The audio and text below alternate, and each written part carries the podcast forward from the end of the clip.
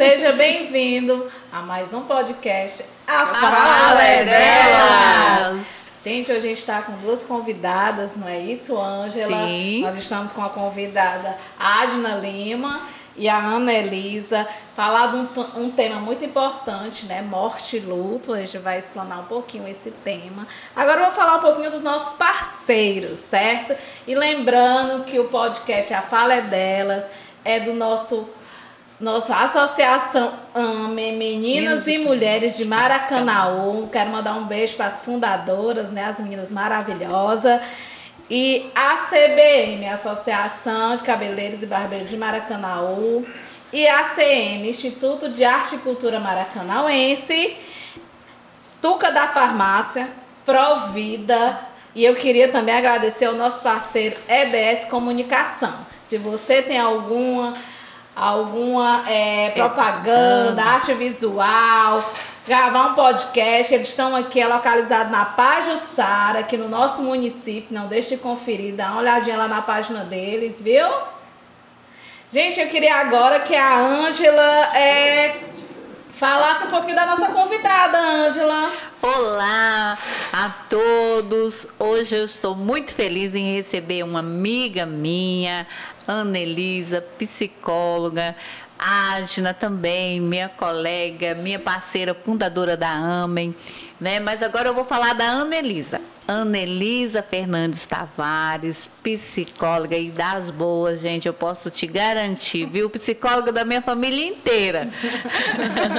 Pós-graduada em psicologia do desenvolvimento, é, atuação clínica, é, psicóloga do SESI terceirizada, é, de- trabalhando com álcool e drogas, né?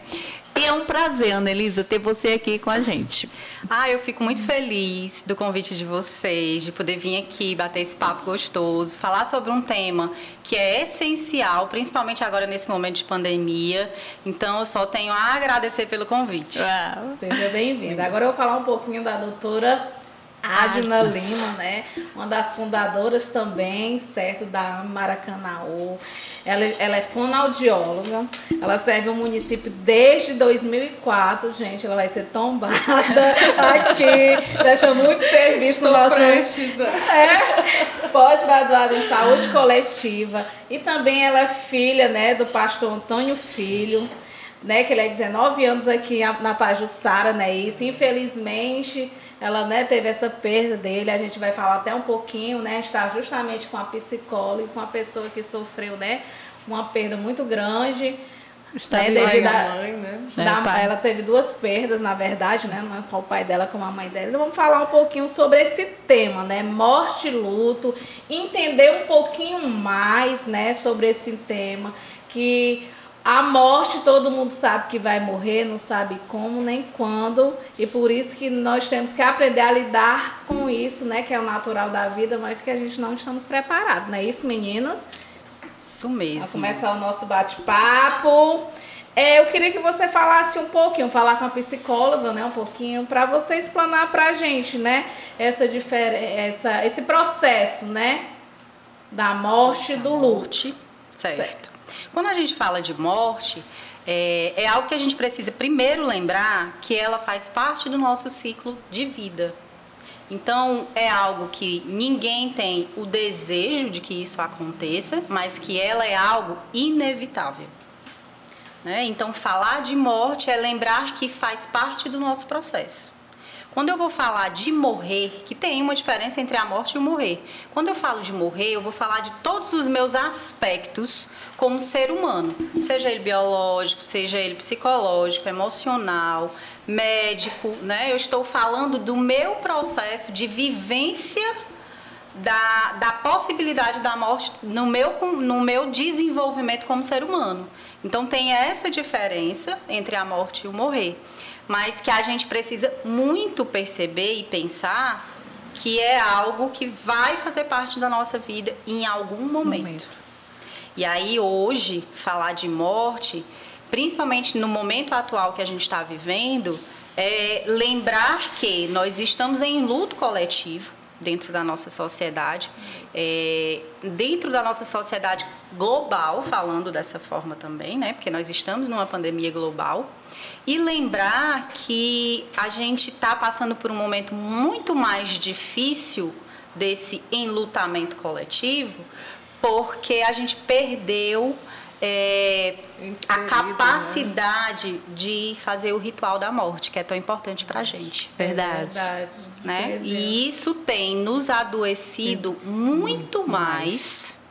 Né? Quando a gente fala de luto, isso tem nos adoecido muito mais pela falta, essa, essa perda da possibilidade de poder se despedir. Despedir, eu acho que é o que mais Verdade. dói, né? Até assim, a maioria assim, tem as mortes de outras coisas, mas muito agora em questão do Covid, né? Já vem o processo quando a pessoa vai ser internada, né? Sim. E já tem esse processo que você não tem comunicação, é mais difícil, é angustiante. Eu falo que eu passei por esse processo, assim, no sentido que a minha mãe ficou internada, mas graças a Deus, né, ela voltou para casa. Mas é bem complicado esse processo. E quanto mais com a nossa amiga passou, ela passou esse processo quando a pessoa está internada e depois o processo do luto e sem você poder se despedir realmente da maneira que você quer, né? Da maneira que é o natural, que já é o natural é, é da morte, natural. é o natural, né? Que eu acho que pesa muito mais. Hum. Eu queria, Adriana, que você falasse assim um pouquinho, né? Em questão assim, o que você passou, eu sei que não é fácil. Ainda né? está, né, em fase Ainda de está luto. em fase de luto, mas ela, né, ela não hesitou, ela disse que realmente queria hum. vir participar, né, do nosso podcast. Realmente é complicado, mas como diz, como ela. Eu queria que você falasse o que lhe fortaleceu, né, para você passar por esse processo. Boa tarde, boa noite é, a todos os espectadores do A Fala é Delas. Em primeiro lugar, para mim é um prazer enorme né, estar aqui com vocês, conversando, falando um pouquinho dessa minha experiência também, que como a Elaine falou, é um momento que eu ainda estou vivendo, né, mas que é, tem me fortalecido muito a questão da minha fé, né? Que nós estamos passando por um momento atípico, na verdade, né? Uhum. Nenhum de nós esperávamos passar pelo que nós estamos passando. Nós fomos surpreendidos com uma situação muito complicada. Com certeza. Como a doutora Elisa, Elisa né, falou, é, nós somos surpreendidos por esse vírus que pegou todo mundo de surpresa. surpresa. Eu jamais imaginei que perderia meu pai e minha mãe dentro do mesmo mês, né? Tem famílias aí que perderam, a gente sabe notícias de, de que perderam, foi, foram famílias inteiras, né? Que perderam as suas vidas por conta deste vírus. E eu acho que o que mais é, causa um certo adoecimento também, como a doutora Elisa falou, é o fato da gente não, não poder se despedir da forma como a gente gostaria de homenagear aquele ente querido, né? É um fato que eu vivenciei que para mim foi chocante, foi assim, eu jamais imaginei que eu faria o sepultamento do meu pai e da minha mãe da forma como nós tivemos que fazer. Não sei se vocês sabem, mas é, no sepultamento do, do, do paciente de Covid, não pode ter flores, não pode ter, ter arranjos, ou seja, é um, é um caixão padrão, é tudo muito simples, só a família ali. Então, é um momento difícil e quando você se encontra também sozinho, né, naquele momento, eu acho que se torna mais difícil ainda, né?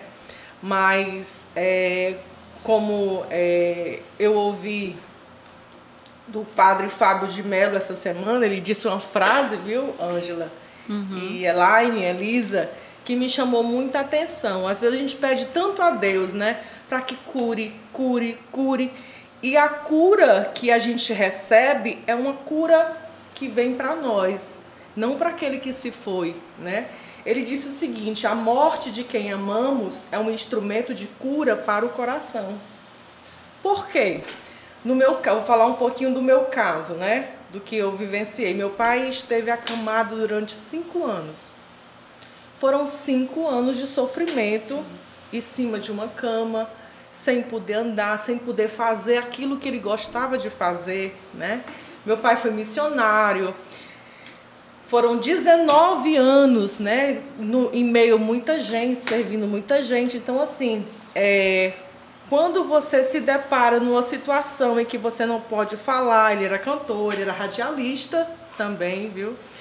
Então, assim, quando você se depara numa situação daquela que você não pode falar, não pode andar, não pode se movimentar, ele estava numa prisão. Então, a cura que ele precisava era essa libertação. E às vezes, quem está do lado que ama tanto, a gente acaba sendo um pouquinho egoísta, né, Laine? É, é Porque a gente quer tanto aquela pessoa ali pertinho da gente que a gente não tem a capacidade de desapegar. Né? Então, essa cura que o padre Marcelo fala é exatamente essa cura que tem que é, acontecer dentro da gente, né? dentro de quem ficou, e não naquele que partiu. Né? Então, é assim, foram, foram duas grandes perdas para mim. Mamãe, no comecinho de abril desse ano, saudável, ela cuidava dele, né? como vocês sabem. Ela contraiu o vírus da Covid e com 20 dias de... aliás, primeiro meu pai, ela nem hum. soube, com 20 dias depois, paizinho, a mamãe partiu. Primeiro ela não paizinho, soube que seu pai não, faleceu. Ela não soube. Olha. Eles dois se internaram juntos.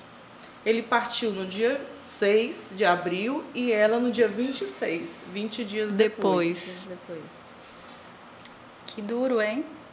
Demais, demais mas o que nos fortalece é a nossa fé, né? É a, a, fé, fé né? é. que a gente sabe que um dia vai se encontrar. A gente sabe que existem várias crenças, mas neste momento o que consegue fortalecer você é saber que um dia você vai ver de novo, né? Que existe uma esperança da vida eterna. E foi isso que eu aprendi desde pequenininha. É, você como conhecedor né, da palavra, sempre estava com ele. Ajuda bastante, Por isso ajuda né? bastante. Muito. E né, quem nos segura realmente é Deus. Assim, também passei por um processo quando eu perdi meu marido. É só Deus realmente, a gente tem que se fortalecer na fé, né? Que eu acho que é o que realmente... E a Ângela agora vai fazer uma perguntinha. Vamos lá, Ângela. Anelisa, é, o que você diria para nossa amiga Atna nesse, nesse momento de luto que ela está vivendo? Porque ela, assim, eu já passei por um luto também muito, muito pesado. Eu perdi dois irmãos de acidente de carro. Mas eu estava fazendo as contas aqui nos dedinhos. Tem pouco tempo. Ela está na fase de luto ainda.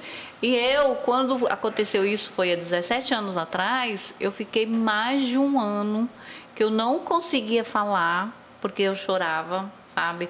Eu fiquei naquela fase assim que eu queria falar, falar, falar, falar daquela, da, daqueles meninos o tempo inteiro. Foi muito complicado.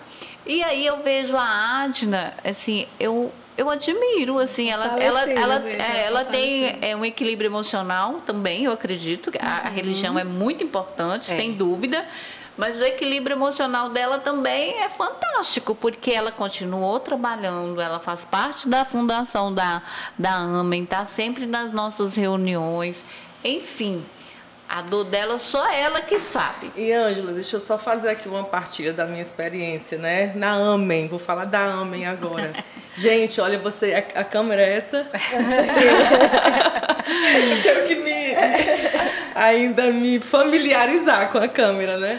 Então assim, é, vocês têm me fortalecido muito, oh. tá? E assim, o meu carinho por vocês só aumenta, porque a AMEN, que é a Associação de Meninas e Mulheres de Maracanã, na qual eu faço parte, eh, tem me ajudado também a superar essa perda, a vencer, né? Não tem sido fácil, as meninas já, já presenciaram algumas reuniões, eu chorando, ah, eu vou embora. né, Ângela? Eu vou embora porque eu não aguento. A Ângela, não, você vai ficar, você vai chorar. Então, assim, a gente tem que ter realmente esse momento de de, de, viver esse luto. A gente vai Sim. até falar um pouquinho dessas é. etapas, né? É. Uhum. Eu até disse para Magda, eu tô na etapa 4, conversando com ela. Porque assim, todo dia é um dia de cada vez, é, né? É Vocês foram vivências de anos e tu, tudo são detalhes que você não, não esquece. E assim, eu queria só, só citar aqui um trechinho que essa semana eu estava lendo, que eu sou muito assim, apegada a questões espirituais, porque eu aprendi do berço, né? Uhum. E tem uma palavra que também me ajudou muito, viu, Elisa e, e Elaine? Uma palavra que tem me ajudado muito, que está em 1 Tessalonicenses 4 e 13 que diz assim: Não quero, irmãos, que sejais ignorantes quanto aos que dormem, quanto àqueles que já se foram para que não vos entristeçais como os demais que não têm esperança. Então, a minha esperança, como eu falei, é que um dia eu vou vê-los novamente, né? E isso, a palavra que eu creio, que existem outras crenças que a gente respeita, mas é o que eu creio, é o que tem me fortalecido.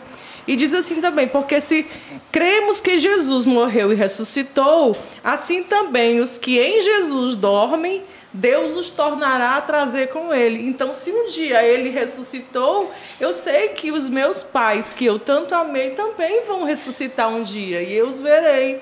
Então, é isso que me fortalece, é isso que me dá forças para continuar vivendo, continuar trabalhando, continuar buscando, né? Continuar sendo essa mulher resiliente que eu tenho aprendido com vocês né? A ser essa mulher resiliente. Eu, eu, eu vi, Elisa, um exemplo essa semana que eu achei muito parecido com o que nós somos, né? Mulheres resilientes. Tu já imaginou uma almofada? Uma almofada. Acho que nós mulheres, muitas de nós somos assim.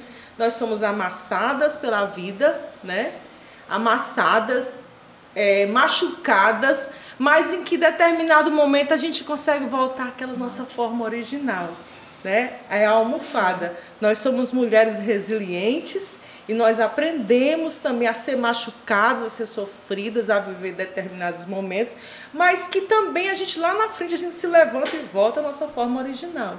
Né? Verdade. E é isso. Muito e, bem. E voltando a, a pergunta para nossa doutora, aí eu, o que você diria para nossa amiga Adna?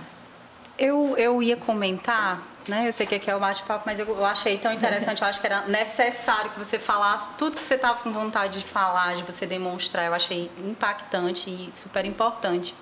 Mas algo me trouxe assim para eu trazer mais ou menos o que, que é o luto, né? As pessoas trazem o luto totalmente relacionado à morte. O luto é aquele sentimento que eu vou ter depois que eu perdo alguém, né? Alguém falece, então eu vou ter um luto.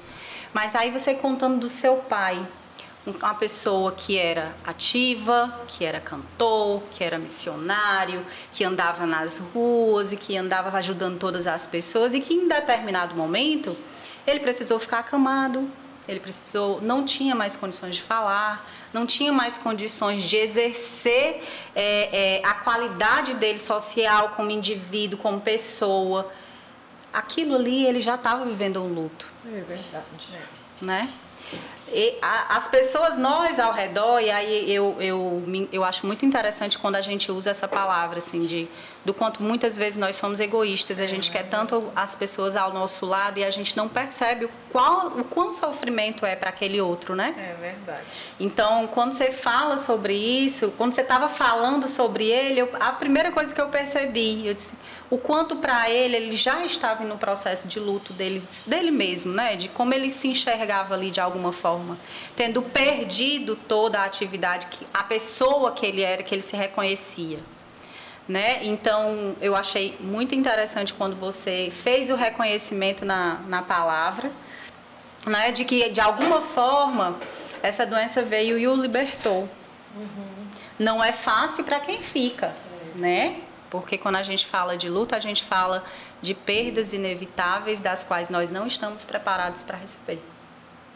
Mas para ele foi sim uma libertação, muito provavelmente. Ele conseguiu dar a Deus o próprio luto, né? De não de poder se entregar. E quando a gente vai falar de luto, né? Que aí a gente estava conversando aqui sobre as possibilidades. Em que fase eu tô? Como é que é, né?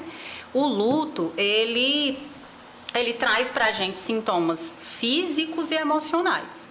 A gente pode conhecer pessoas que vão, por exemplo, estar tá com sudorese, que vão começar com insônia, muitas dores de cabeça e emocionalmente estarem minimamente organizadas, conseguirem voltar para o trabalho, Alguns fazer algumas até atividades. ver seus entes queridos, né? Sim. Terem visões. Sim, aí a gente entra lá nas fases do luto, né? Uhum. É, é, quando a gente fala das questões emocionais, a gente vai falar de pessoas que que muitas vezes estão com alto nível de estresse, que estão com irritabilidade muito grande, ansiosos. E acaba né? indo para o corpo. Eu, pelo menos, fiquei com fibromialgia. Né? Como diz, não parei a vida, Sim. mas a dor interna fez que o meu corpo sentisse. Né? É a resposta da psíquica da doença. Que são mecanismos in- inconscientes, né? São mecanismos inconscientes de defesa do próprio corpo. Só que assim, quando a gente vai para o corpo, é quando a tua mente já está dizendo socorro. É. Então é mais grave. Sim, porque assim, é a questão psicológica, de certa forma, ela é algo que a gente vivencia no dia a dia. Vamos lá, vamos falar de alguém que a gente perdeu. A Adna está aqui como, como exemplo. Mas a gente tem sempre aquela, aquela vivência, aquela preocupação de, ó, meus pais faleceram, ou alguém da minha família, e eu preciso continuar. Só que a gente não se dá o direito, às vezes, de sentir a dor, de sentir a perda, de chorar, como a Adna disse assim, eu ia pra lá e eu começava a chorar. E eu não queria chorar, mas a gente precisa. Precisa. A gente precisa, precisa colocar pra fora. A gente precisa colocar isso pra fora de alguma forma. A gente precisa falar o que a gente sente. Quando a gente não fala, quando isso não sai, o meu corpo expressa. Isa, eu não Justamente o sei que se. aconteceu comigo.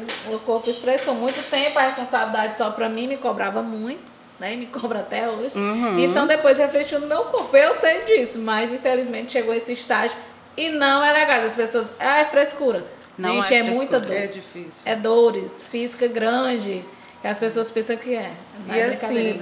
é, eu não sei se vocês já observaram, sempre quando tem alguém chorando, né, porque perdeu perdeu algo, porque é, é, o luto não é só a perda de alguém que da morreu, morte, não. não. Existem Certo. vários tipos, né, de, de- de- Fim do de casamento, perdas. divórcio Isso. é um luto. Isso. É, você tem um cargo muito importante numa empresa que você exerce há muitos anos e, um de belo dia repente, alguém diz né? você não trabalha mais aqui, você não, não sabe como lidar. É algo que você tinha construído, fazia parte da tua vida, da tua rotina. E alguém diz pra você que acabou, de que forma você vai pensar? E agora, como é que eu vou dar conta dos meus filhos? Então, perder um emprego, per- o fim de um A relacionamento. pandemia trouxe tudo isso, né? Com certeza. A história da- do, do enlutamento global, ele não foi só de ver as pessoas morrendo e sem a condição de se despedir. Foi da gente não conseguir é, olhar para as familiares e não saber o que, é que vão dar de comer para os filhos. Né? Porque a gente teve um número enorme aí de desempregados. Então, assim, imagina como é que está viver dentro de uma casa, várias pessoas, sem saber com que, de como vão lidar sobrevivência, né? sobrevivência. Isso também é um luto É né? E, e- e então quando a gente fala sobre esse processo, é um processo que ele é necessário ser vivenciado para que a gente não tenha é, repercussões que a gente não consiga lidar depois. Como eu já você estava falando, esse processo tem que ser, né? Muitas pessoas eu vejo, assim, passei com meus filhos, às vezes com as crianças, né? Às vezes querem mentir, eu acho super errado. Eu não fiz com meus filhos, mas eu conheço amigas que perderam seus parceiros também, né? O meu foi um acidente de trás. E eles querem mentir, dizendo que viajou. Como é que viajou? Quando é que vai voltar? e- não, em questão. virou uma estrelinha, Não, em questão de né? virar É, estrelinha, da estrelinha. estrelinha, mas explicar que não tá mais aqui, eu ainda digo aí tudo bem. Mas você inventar uma coisa que realmente não tem volta, você tem. A criança tem que viver o luto. Tem. Dói, dói. Tem. Mas ela também, como diz, dói, dói nela e dói na mãe. né? A gente dói nosso luto e o luto das crianças. Né? Eu digo por vivência. Existe uma diferença entre esse, esse luto que a criança vivencia e o adulto vivencia? Há muitas vezes a criança consegue lidar melhor do- com o luto do que os adultos. Né? Eu- Mas é essencial que essa criança ela participe desse processo. E que ela chore um também, né? Que ela entenda, Porque que ela alguns, entenda ah, não da chora, forma não dela. chora. a forma dela, A gente é. precisa mesmo é chorar, que ela botar da fora, forma né? dela, Aquele né? sentimento. Né? Mas A é história- que tenha a verdade, como diz. A verdade Sim. seja dita, porque eu acho que é muito ruim. A história do mentira, não chora é algo relativo dentro do, do momento que a gente vive em sociedade. Vamos pensar. É, alguém se separou, casamento de muitos anos, e aí chega a amiga na casa de alguém que se acabando de chorar, ah, meu marido, eu amava muito, e não sei o quê. A primeira coisa que alguém vai dizer é para de chorar. Ah, Né? Ei, Deixa de ser besta. Deixa de ser besta. Engole o choro. Engole o choro. Vamos se arrumar, vamos não sei aonde, vamos viver a vida. as pessoas têm muita dificuldade de ouvir o sofrimento do outro. É muito difícil você compartilhar o sentimento de sofrimento da outra pessoa. E eu acho que mais agora, assim, eu sei que é a pandemia, mas eu acho que é o ser humano não está tendo tanta empatia. A gente Sim. fala tanto disso, mas eu vejo na prática que as pessoas são muito egoístas. Sim. Ah, eu- Às vezes é por egoísmo, mas muitas vezes é porque ouvir o sofrimento alheio ou sentir o próprio sentimento, não, nem, nem às vezes a pessoa não está preparada. É, também tem isso, é verdade. Né? Às vezes eu estou preparada para ouvir o seu. Às vezes o que você está sentindo, o que você está sofrendo é algo que eu também sofro.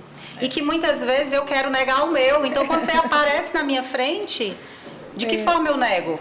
Verdade. Né? Então a gente não conversa sobre esse assunto. Então a gente não chora. Porque se você chorar, dói em mim, e aí eu choro também, e aí eu, eu demonstro a minha fragilidade. E a gente vive hoje num, num, num lugar onde ninguém pode ser frágil. É verdade, tem que sempre ser forte, Você tem né? que estar sempre sendo forte. Perdeu o emprego, levanta a cabeça, vai amanhã para arrumar um outro emprego, como se fosse fácil.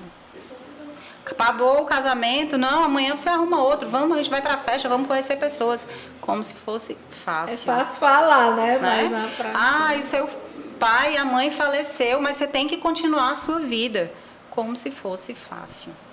E não é. Não é, é verdade. E aí, muitas das vezes, a gente precisa de ajuda. Isso mesmo. e aí, e, e é quando a gente fala dessa ajuda, muitas vezes as pessoas, de alguma forma, elas se recolhem. Porque quando a gente fala de ajuda, parece que nós somos fracos. É. E Na quando se verdade- fala de psicólogo, fala, eu não, Eu sou louco. Eu não é, sou Não louco. sou louco. É a primeira coisa, né? Assim, Incrível. Ainda existe um preconceito Muito, a muito isso, grande. né? É, grande. as pessoas pensam que eu sou psicóloga, porque eu levanto a bandeira do psicólogo. Antes de eu perder meus irmãos, eu achava que psicólogo era frescura, que não, não tinha nada a ver. Né? Quando eu passei por essa fase desse luto, que eu precisei de um psicólogo né, para fazer terapia, eu entendi que terapia ela é preventiva. Ela não é só para para tratar, é preventiva, né? E eu só não fiz psicologia porque eu já tinha feito serviço social, história. Aí não, aí eu, Dia, né? aí eu transferi para minha filha. Minha filha é Ai, é psicóloga. psicóloga. Aí fez a Olha dupla, os mecanismos né? de É, projeção. É, mecanismo de E é o profissional que está preparado ó, mas a gente te como assistente né? social, acho que a gente fica sempre por direito pra psicologia, fica nessa. Fica com um pé lá e É, outro é. aqui, aí tem que se ficar o tempo todo se equilibrando para não ir para um lado nem para o outro. Aí, assim, eu amo as psicólogas, viu, Ana? Aí, aí fala mais sobre isso. Em que momento a pessoa deve procurar ajuda? Eu no queria- caso da Adna. Eu queria só uma coisa antes, que ela falasse antes disso, falasse as fases. Sim, Ui, existem fase do- diversas fases, A né? fase do- Existem diversos teóricos que falam de fases aleatórias, mas a que a gente mais reconhece, mais conhecida é a da Elizabeth Kubler-Ross, né? Que são cinco fases. Essas cinco fases, elas são lineares, eu preciso começar com ela e terminar com ela? Não, né? Essas cinco fases, eu tenho um período de luto que eu preciso estar exatamente organizado? Não. Período do luto, para mim, pode ser horas ou dias, para a Adna pode ser meses, semanas, para a Ângela pode ser anos. Vai depender de- da, da pessoa, do seu processo, de como ela se enxerga e quais são os mecanismos que ela tem para lidar com aquela perda. Então, quando a gente vai falar de fases do luto, por exemplo, a gente tem cinco. Né? A primeira é a negação. Se a gente for falar de uma listagem, primeiro é a negação. Alguém falece e aí a gente começa com eu não acredito. Não pode não ter acontecido aceito. comigo. Eu não aceito. Não, e aquelas perguntas que eu lembro que minha mãe fazia constantemente. Por que, meu Deus? Porque comigo. Comigo, Né? tanta gente ruim, por que, meu Deus, né? É, tem Isso é uma negação, né? Também. Também. A gente tem a questão da negação. E aí, eu estou falando de morte, mas, por exemplo, se eu falar do fim de um casamento, como é que uma mulher nega, por exemplo, essa- esse processo de luto? Não, ele me deixou, mas é porque ele está de cabeça quente. Daqui a pouco ele volta. E dentro dessa negação existe também o isolamento, né? Alguns se isolam, querem ficar sozinhos, não querem conversar. Por isso também Tem, o papel do psicólogo é também. muito importante nessa primeira fase, É, né? a negação. Aí depois da negação a gente vem pra raiva. A gente fica com muita raiva. Raiva dele, da própria pessoa que faleceu. Por que, que você foi para aquele lugar? Por que, que você pegou aquela doença? Por que, que você andou no carro e, e teve aquele. e que aconteceu o- o- um desastre? Você fica com raiva da pessoa que faleceu. Ou muitas vezes você fica com raiva de si mesmo. Né? A culpa foi minha, fui eu que fiz, a gente brigou e ele acabou saindo, né? A gente vai num processo de raiva. Depois a gente vai barganhar. E aí quando a gente tem um processo, não sempre, mas por exemplo, quando a gente tá- tem dentro de um processo muito religioso, a gente barganha com Deus. Por que, que você fez isso, Deus, comigo? O que foi que eu fiz para você? Né? Os porquês, né? É, então assim, Deus cura ele quando a gente ainda tem uma pessoa num processo que ainda tá. Cura ele, que se tu curar ele, eu faço tal coisa. Promessas. As promessas, né? Ou então quando a gente barganha, por exemplo, é, um fim de um casamento. Não, vamos tentar aqui, eu faço tal coisa para você, vamos aqui fazendo trocas, porque de alguma forma é insuportável pensar na possibilidade da perda. Depois que a gente fala da barganha, a gente entra no processo depressivo, que é quando eu já desisto de brigar, de reclamar, quando eu já não quero mais falar. Se alguém toca no assunto, não, não quero conversar sobre isso. Não, não quero falar sobre a morte dele. Aí eu começo a não sair, eu não começo a não, eu começo a me isolar, né? Então eu entro nesse fase, nessa fase de depressão. E aí, por último, é a aceitação. A aceitação, muitas das vezes as pessoas acham que, ah, pronto, superei. Eu tenho eu atendo na clínica e aí eu tenho pacientes em processo de luto, né? E aí às vezes elas comentam, mas eu vou esquecer? Não. A gente nunca esquece. Você aceita que não tem mais aquela Transforma, pessoa, aceita né? que ela não volta e que a lembrança dela agora vai te trazer lembranças de algo que foi bom. Não é algo que te dói, né? A, a ida é, desse parente que faleceu, ou o fim daquele casamento, ou a perda daquele emprego, ele tem outro significado. Vai existir a saudade, de alguma forma. Mas tem E existe momentos, um Ana, que minha mãe né? chora muito, assim, lembrando assim de algumas questões dos meus irmãos. Ela Uhum. chora muito, principalmente em datas comemorativas, né? são Aniversário, Dia das Mães, Natal, né? Isso já fazem 17 anos. É claro que hoje a gente a gente vive mais o momento da lembrança, de sorrir, de coisas boas, né? Mas em alguns momentos até hoje ainda tem esse choro. Isa, em que momento esse luto se torna patológico? Em que período? Vamos Depois lá. de quanto tempo? Não existe um tempo. Mais uma vez, a gente precisa sempre é, frisar. Não existe um tempo, porque quando a gente fala de ser humano, a gente tem que lembrar que todos nós somos diferentes, singulares. Que a gente pode ser irmãs criadas da mesma forma, com os mesmos pais, e eu ainda vou ser diferente de você. Então, quando eu falo, a gente fala de luto de período, não existe um tempo para isso.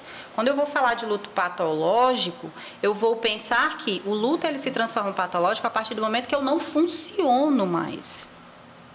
Né? Não é a questão da dor, não é a questão do, do sofrimento. Ele vai existir no, no normal e no patológico. Mas é quando aquele luto patológico ele já não me deixa fazer outras coisas. Eu já não consigo retornar ao meu trabalho. Eu já não consigo cuidar dos meus filhos dentro de casa. na sua vida total, né? Interfere totalmente Quando eu dia dia. começo a perder também sabedoria e qualidades e, e atividades das quais eu era funcional e eu não sou mais. Né? Quando, e isso, muitas vezes, o que acontece é que muitas vezes as pessoas só procuram ajuda quando já entraram no processo de luto patológico e muitas vezes esse luto patológico já dura há anos. E aí, voltando à, pergunta né, da Ângela, que foi na hora que a gente falou das fases, né?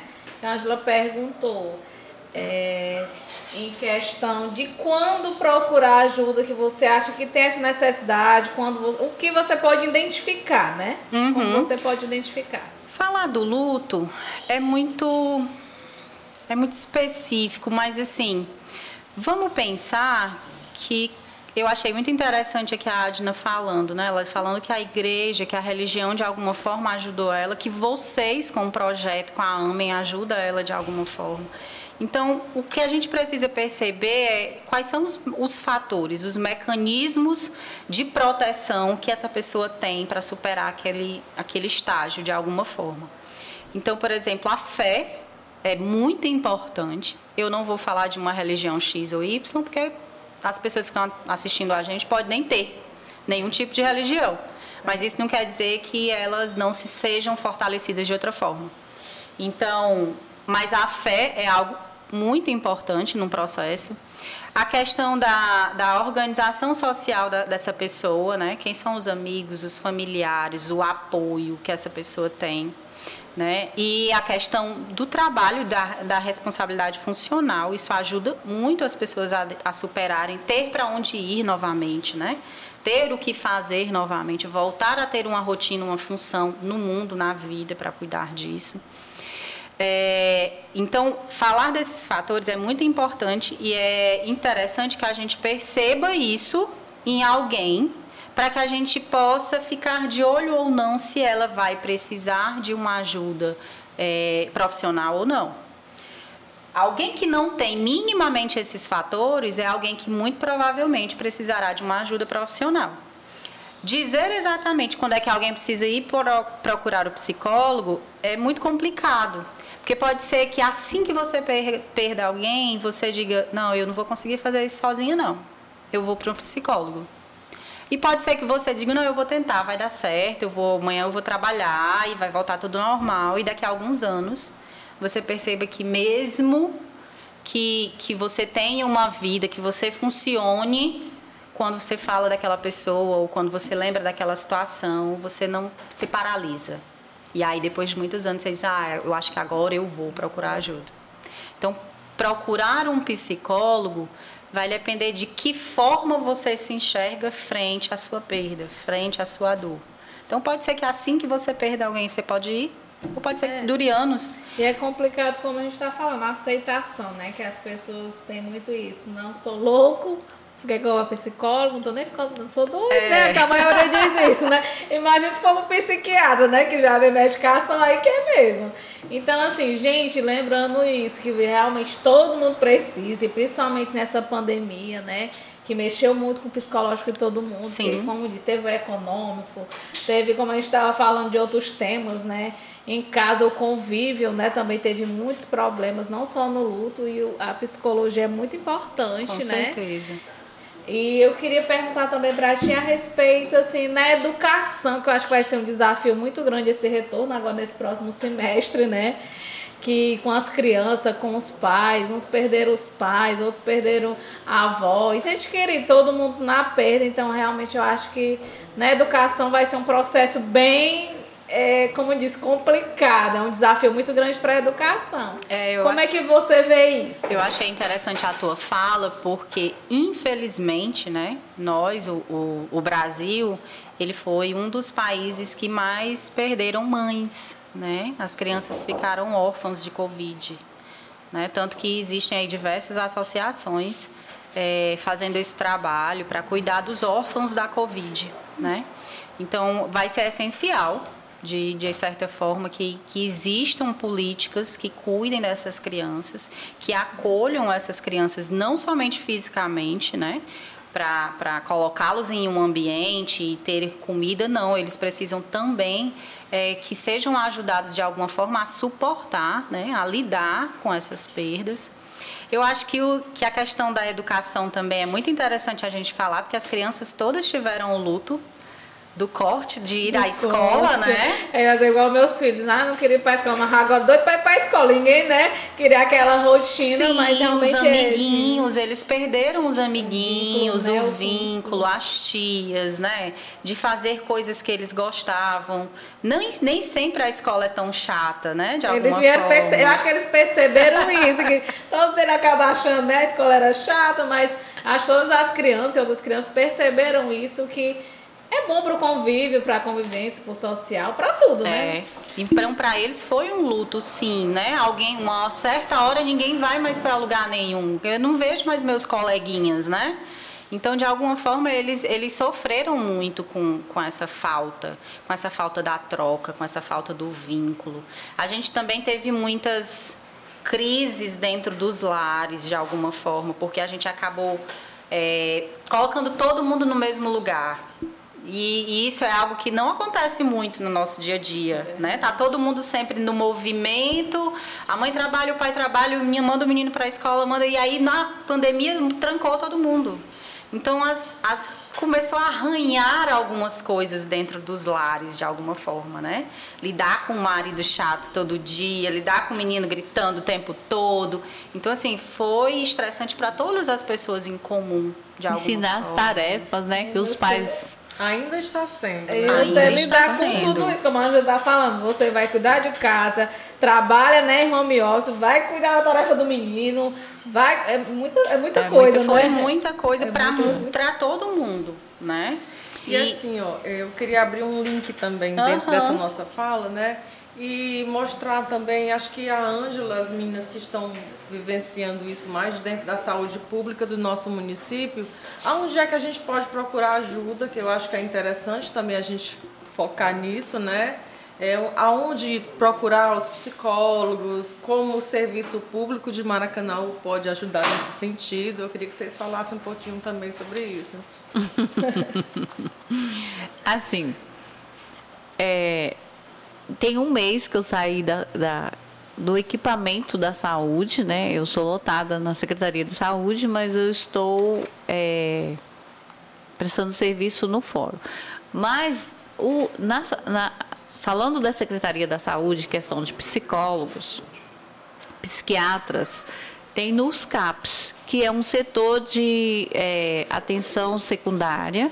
Primeiro passa pelos postos de saúde, é avaliado pela equipe do posto de saúde, porque dependendo da, da, da situação, ele pode ser acompanhado no posto de saúde. Tem, é, tem psicólogos nos postos de saúde, é, nos NASFs, que agora não é mais Hoje é a NASFs. equipe multiprofissional, É. né? Lembrando É, também na- nos infelizmente nos não é o também. suficiente para a, demanda. demanda. que a gente tem.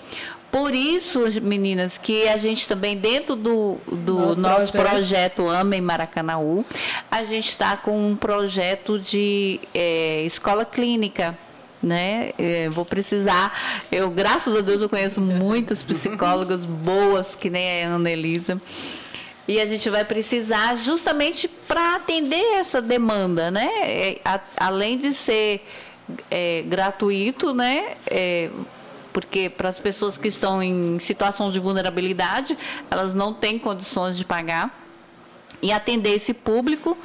E, e nesse momento, eu estou esperando que esse projeto fique pronto o mais rápido possível, porque a gente já precisava desse profissional. E agora, então, mais ainda nesse período da pandemia, né? Nós estamos nossos o século XXI é conhecido como o século da depressão, né? Então, assim, é, eu super respeito, super admiro a profissão do psicólogo, ela é importantíssimo, né? E você, Ashna, que está passando por essa fase de luto, é, não, não se, se envergonhe de se precisar de ajuda aqui, minha amiga. A minha amiga Ana Elisa, que assim, eu admiro demais o trabalho dela, acompanho ela desde a, do estágio, né?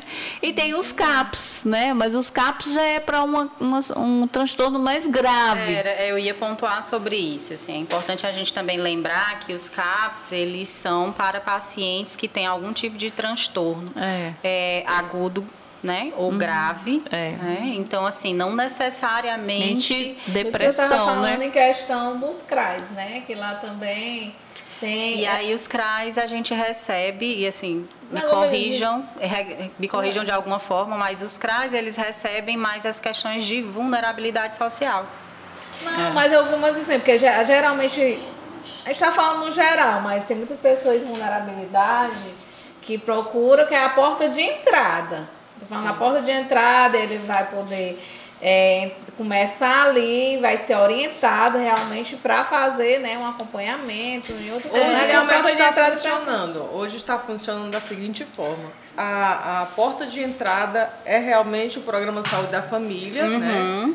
Na consulta com o médico, com a enfermeira, é, é, o paciente solicita que precisa daquele profissional, do fonoaudiólogo, ou do, do psicólogo, ou do assistente social, e ele já encaminha, né? Então, nesse encaminhamento é que a gente vai fazer a primeira triagem.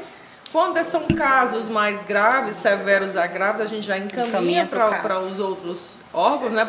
Para dentro da rede, para que ele seja assistido ali. Mas a porta de entrada continua sendo, sendo posto, posto de saúde, saúde. sim. É, uhum. Infelizmente, a gente não tem, tem psicólogos suficientes, suficientes para é. dar conta disso, né? Hoje, a gente Maracanã, só alguns, alguns, como diz, alguns é. equipamentos que você pode socorrer, né? Como diz, você vai ser encaminhado realmente. No processo de crise aguda da Covid, diversas prefeituras né, do estado, eles fizeram um programa de atendimento a pessoas que estivessem com algum problema psicológico e precisassem de ajuda Existe em crises. Existe atendimento online também, Que né? era online, era por via telefone, via ligação. Algumas prefeituras de alguns estados e de algumas cidades fizeram, mas foi logo no início que começou o período da Covid e aí depois teve um, um, uma cessação. Mas foi muito importante e interessante, porque eu acho que foi uma das primeiras da primeira vez assim que as pessoas tiveram consciência do quão era importante e necessário o trabalho do psicólogo. Você cuidar da sua saúde mental, né? Foi, porque trancafiar todas as pessoas em casa fez, fez com que todo mundo de alguma forma percebesse que uma hora não, não dava para dar conta sozinho. Né? Ia precisar de ajuda. Ia né? precisar de ajuda. Então a Covid ela veio mostrando para a gente de alguma forma que a gente precisava se cuidar e cuidar do outro, porque essa é uma doença que não adianta eu me cuidar sozinha. Eu preciso me cuidar e cuidar do outro. Né? O outro também precisa se cuidar para poder cuidar do outro. Então a gente virou meio que um processo coletivo.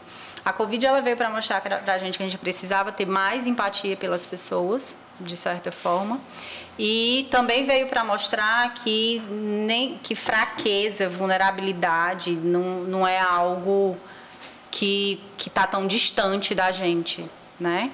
Isso ficou muito próximo das pessoas. Eu fiz parte de um desses projetos de atendimento à Covid na época e eu recebia diversas ligações das pessoas, né? É, em processo de ansiedade, que não estava com pânico de sair de casa, que achava que estava com a doença o tempo todo, dava um espirro todo com Covid, eu vou morrer, né? Então, assim, foi, foi muito importante ver que, de alguma forma, o psicólogo ele ganhou um destaque, que, que foi necessário, né? As pessoas compreenderam que precisavam cuidar da saúde mental. E isso foi o primeiro impacto, né? Que foi o primeiro impacto. A Covid chegou, trancou todo mundo e as pessoas se assustaram. E agora a gente consegue perceber o quanto mais nós somos ainda profissionais da psicologia mais necessários, quando a gente se tornou um, do, um dos países que mais teve perdas, né? De mortes de parentes e amigos. É, é, esse processo de morte que teve agora nessa, nesse último pico é, assustou muitas pessoas porque parece que ficou muito mais perto. A gente perdeu pessoas muito mais, mais próximas. É, o primeiro foi mais assim, o pessoal achava que era mais brincadeira. O segundo veio com força total. Foi, realmente. a gente começou a perceber que o meu vizinho já estava doente, já começou a chegar mais perto de mim, então isso começou a me assustar muito é mais. Só via no jornal, né? Era, né? Realmente isso é verdade, isso é fato. Gente, está chegando ao final nosso bate-papo. Né? Se, como dizia, prolongar por muito tempo, porque é, é, como dizer, é um tema né, muito grande. A gente falou em questão do luto, a gente está falando já em questão de outras temáticas é. que também precisa, né? Que a gente vê que a psicologia é muito importante, principalmente no tempo de pandemia. E eu queria que vocês deixassem o recadinho de vocês, final, para a gente finalizar. Primeiro, Adna. Pronto. O que eu queria deixar aqui para os nossos espectadores, né? Nossos é, ouvintes, é que é importante você sempre buscar ajuda, né? E saber que quando alguém se vai, não chegou ao fim. se você não conseguir superar sozinho, buscar ajuda. É hoje, como eu, como eu ia falar, nós temos, nós somos divididos em avisas, áreas de vigilância sanitária uhum. no nosso município e pelo meu conhecimento, todas elas hoje tem um profissional psicólogo, né? Inclusive na minha tem do, duas psicólogas que bom. E assim, é importante que você procure ajuda, deixar de lado o preconceito, procurar vencer, conversar, chorar, né, botar é. para fora o sentimento e também se fortalecer em algo, né? Sim. Que no meu caso eu me fortaleci na, na minha fé. Então é importante que a gente busque realmente ajuda. Faça aquilo que você gosta de fazer, converse com pessoas que você ama, né? E é esse o meu recado. E também agradecer a vocês, foi maravilhosa, viu? Esse momento aqui, maravilhoso. Agradecer a vocês também pela força que vocês têm me dado. A Amém Maracanãú, que eu amo de verdade. e assim, dizer hoje que nós estamos formando a nossa equipe multiprofissional. Isso né? Que nós também em breve faremos o nosso sorteio para estar tá atendendo as famílias. E é isso. Eu só tenho orgulho em fazer parte da Amém Maracanaú. E está hoje no A Fala é Delas. Eu queria muito agradecer também o convite que vocês fizeram de vir aqui falar sobre um tema tão difícil de certa forma, né? É um, um, tema que é complicado, às vezes meio pesado, mas foi interessantíssimo compartilhar tudo isso com vocês. Né? É, eu sou psicóloga clínica, vou fazer meu merchan agora, né? eu atendo aqui em Maracanaú, né? Sou uma coordenadora de uma, sou uma das coordenadoras do núcleo de psicologia Faz Sentido, né? E nós nos encontramos aqui no Maracanaú. A gente tem uma sala de atendimentos, atendemos a todos os públicos, de criança a adulto, com, com, várias demandas, desde depressão a processos de guarda, algum tipo de transtorno e o próprio luto. Né? Nós também recebemos as demandas. É, vou, fico aqui né? e a, agradecendo mais uma vez vocês pelo... Pode falar o número, Posso endereço. deixar o número pode. então vocês podem seguir a nossa, a nossa página, né? Que é arroba faz sentido ponto maracanaú arroba núcleo de psicologia ponto maracanaú é, vou deixar o meu contato também para que vocês de alguma forma precisarem, né? 085 99716 2222 bem facinho. é, e agradecer mais uma vez vocês, né, por esse convite, foi maravilhoso. Aí eu adorei gravar. Ah, você ia gostar. É, faça, Mas... também, faça também o seu merchan, é, dê o seu, né? Vamos lá, faça, dê o seu arroba, seu número também, fala um pouquinho Pronto. sobre o seu Me serviço. sigam no Instagram, Adna Lima Fono, também é, faço atendimento domiciliar, viu? Trabalho com home care e a gente atende pacientes com disfagia, sequelas de AVC, né? Pós-Covid, que estão se recuperando, fazendo aquela recuperação laríngea. Então, voz, né? É, performance vocal, atendo a domicílio. Então, o meu telefone é 989 40 8191, Adna Lima. Olha Muito bem. Agora deixa seu recadinho, Ângela. Ah, eu só tenho a agradecer a presença dessas doutoras maravilhosas, Anelisa, Adna né? Você, Elaine, que também minha colega de trabalho, assistente social. E eu estou muito feliz de estar fazendo parte dessa associação de meninas e mulheres de Maracanaú, fazendo um trabalho social. Nós estamos vivendo um momento que a gente precisa se implicar com o outro, empatia e fazer algo pelo próximo. E já sempre foi, né? Mas nesse período de pandemia, isolamento, agora mais do que nunca, né? E muito bem, eu queria agradecer, né, a vocês. Foi ótimo o nosso bate-papo. Foi muito interessante, muito informativo, né? E queria pedir aos nossos telespectadores que se cuidem, se precisar de ajuda, procure, não tenham vergonha né? De ir pro psicólogo, certo? E a gente vai deixar os números das meninas, né? O contato, vamos deixar na descrição. Sigam o nosso Instagram, Ame Maracanaú. Viu? E fiquem com Deus, Deus, e até a próxima. Sim. E a, a fala, fala, é, é delas! delas. Uhul.